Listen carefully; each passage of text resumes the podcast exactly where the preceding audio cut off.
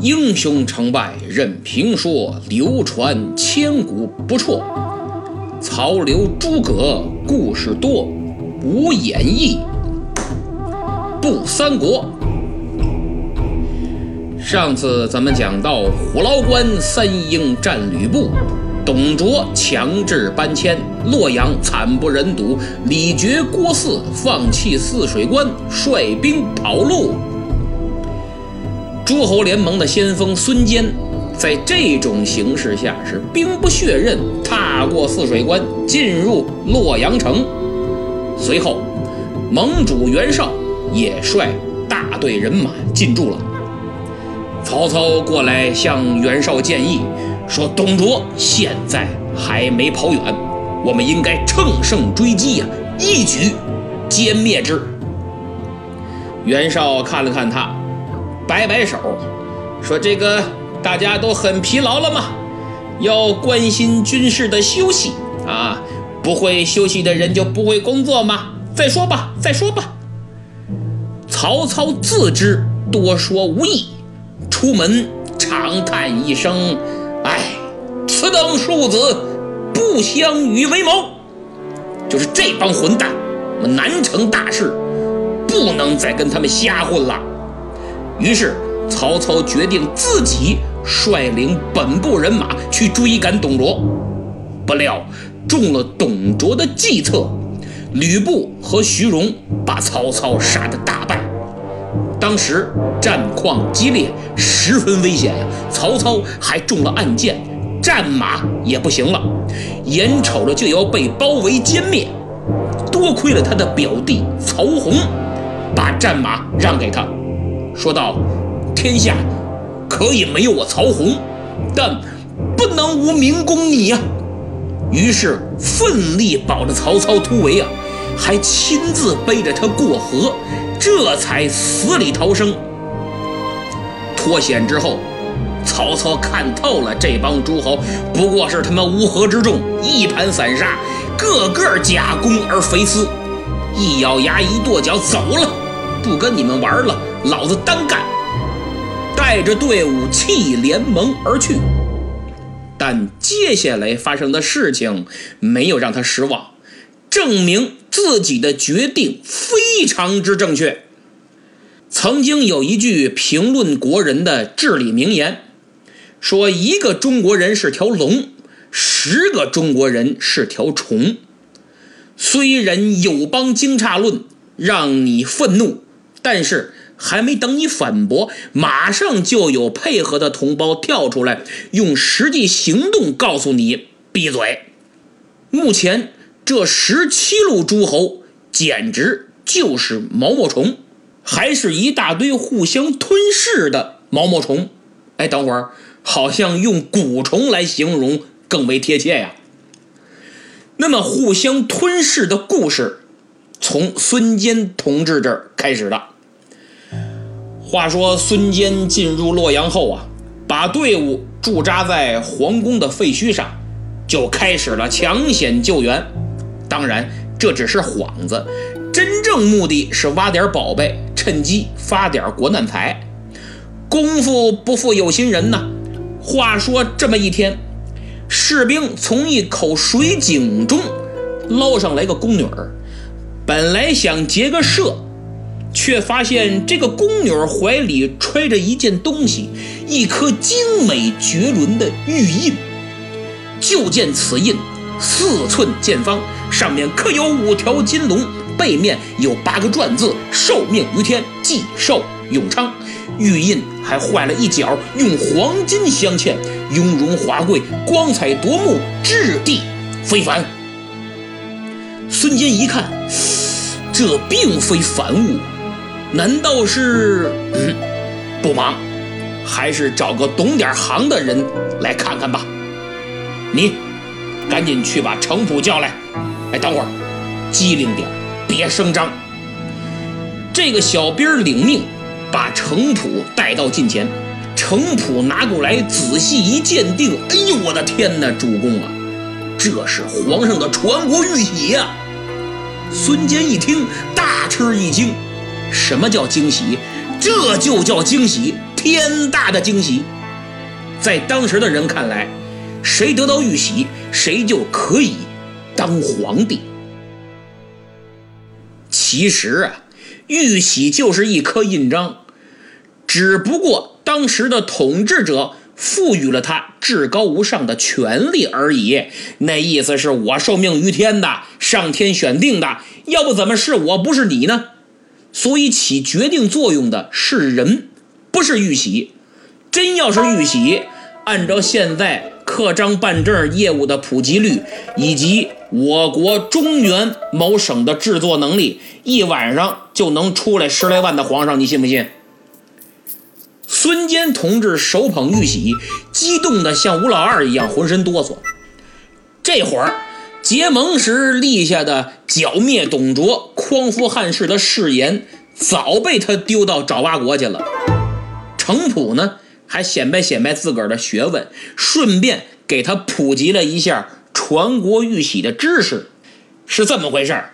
相传春秋战国时期，在楚国的荆山，就是今天的怀远县，山脚下有一名樵夫，名叫卞和，以砍柴为生。有一天，这个卞和呀，在山脚下的一块大石头上发现一只凤凰。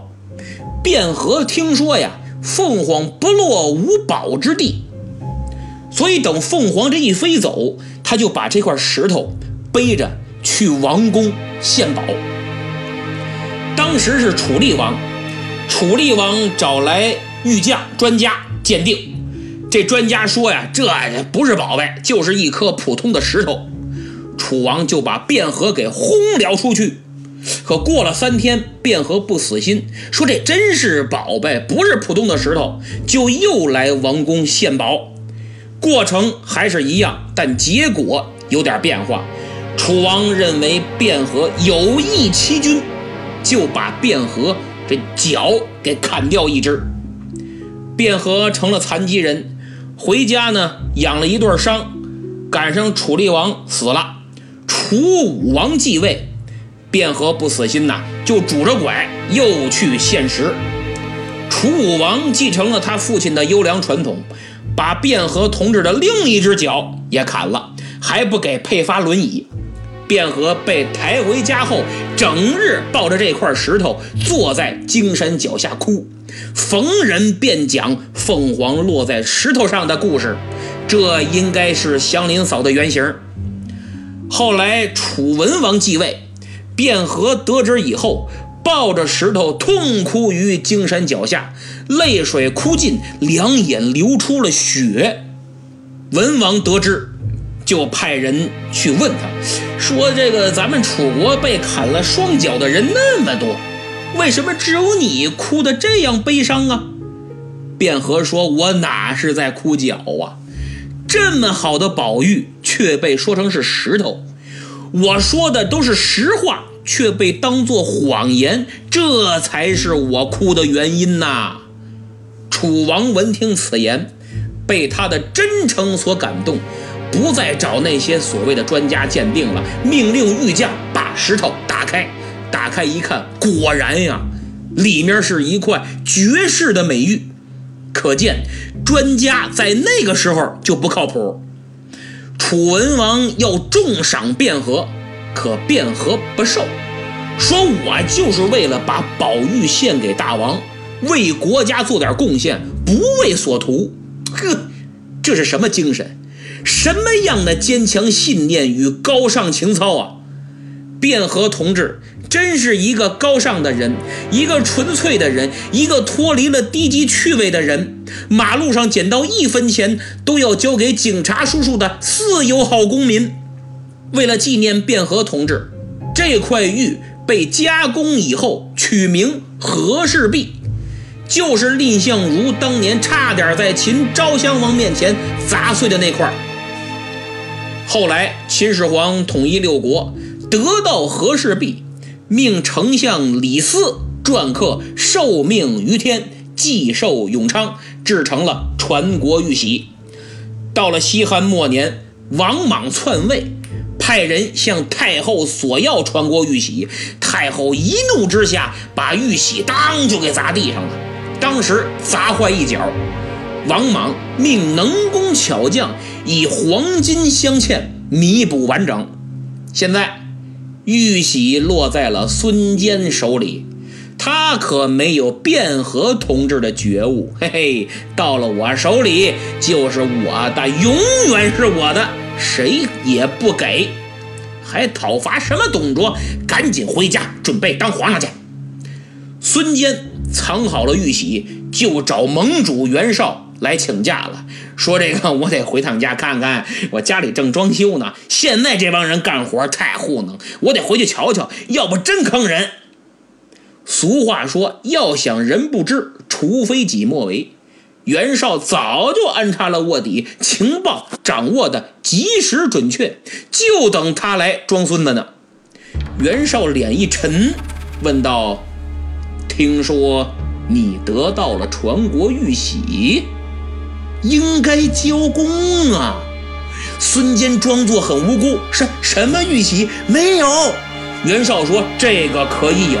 孙坚说这这个真没有。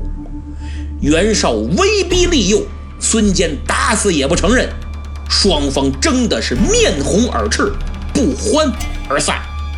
因为孙坚本人战斗力极强。又带着几员大将和亲兵卫队，这时候翻脸难免一场血战。再说孙坚的队伍就在跟前呢，真杀将过来不一定有胜算。袁绍没有发作，孙坚等人就全身而退了。回到大营，孙坚一分钟都没耽误，收拾收拾，连夜带领自己的手下返回江东老家。得知消息，袁绍大怒啊！盟主很生气，后果很严重。他急忙给荆州的刘表写信，请刘表在半路截杀孙坚。讨董联盟的分裂正式开始。刘表很给袁绍面子，在其辖区荆州，孙坚回江东的必经之路设好埋伏。孙坚毫无防备，眼瞅着快到家了，进了伏击圈，一场血战，江东猛虎被刘表部将黄祖射杀。可怜一代名将，都是玉玺惹的祸，或者说，都是权力的诱惑。再看其他诸侯，此时已是军心涣散，曹操和孙坚。一个最坚定的，一个最能打的都走了，其他诸侯本身也就来凑个热闹，刷个存在感。一看没戏了，包括盟主袁绍在内，大家就作鸟兽散。诸侯联盟这堆毛毛虫焦头烂额的各回各家了。但是俗话说，贼不走空，空手回去多没面子，心也不甘呐。但是共同的敌人跑了，斗争对象没了，怎么办？好办，转移斗争目标，以阶级斗争为纲嘛。不斗这一天多没意思啊！既然董卓走了，咱们就发扬光荣传统，窝里斗吧。大家原本就是军阀，以前就有利益上的各种纠葛，错综复杂。现在呢，下雨天打孩子，闲着也是闲着。咱们算算老账吧。你前年借过我两斗米，你去年打麻将还赖我账呢。哎呦，可热闹了！